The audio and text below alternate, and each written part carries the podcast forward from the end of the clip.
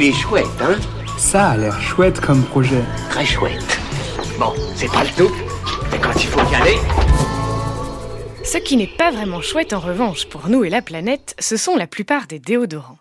On pourrait s'y mettre et les faire soi-même, mais heureusement, pour les moins motivés d'entre nous, des porteurs et porteuses de projets sur Ulule créent les marques qu'il nous manque. Aujourd'hui, je vous présente Joli Baume, un déo avec des ingrédients 100% français. Pour faire simple, aucun de leurs ingrédients n'a traversé les océans.